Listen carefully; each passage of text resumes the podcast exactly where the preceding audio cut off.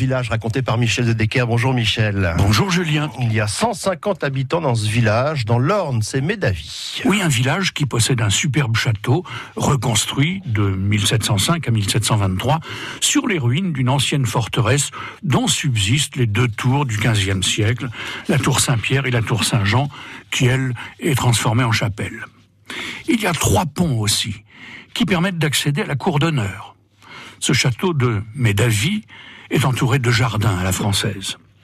À trois kilomètres de ce petit chef-d'œuvre, on en trouvera un autre, dans lequel sommeillent les racines d'une illustre famille normande, au nom bien curieux puisqu'il s'agit des seigneurs d'eau.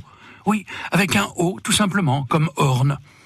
On dit que le fondateur de la famille d'eau, Robert, Robert d'O, a accompagné Robert le Magnifique, le papa de Guillaume le Conquérant, sur les chemins de la Terre Sainte en l'an 1030.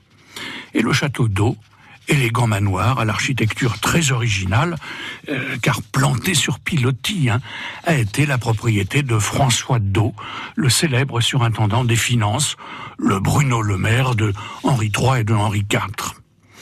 Mais la réussite va lui monter à la tête car il va dépenser toute sa fortune bien vu pour un grand argentier du royaume, et il va devoir vendre son château d'eau.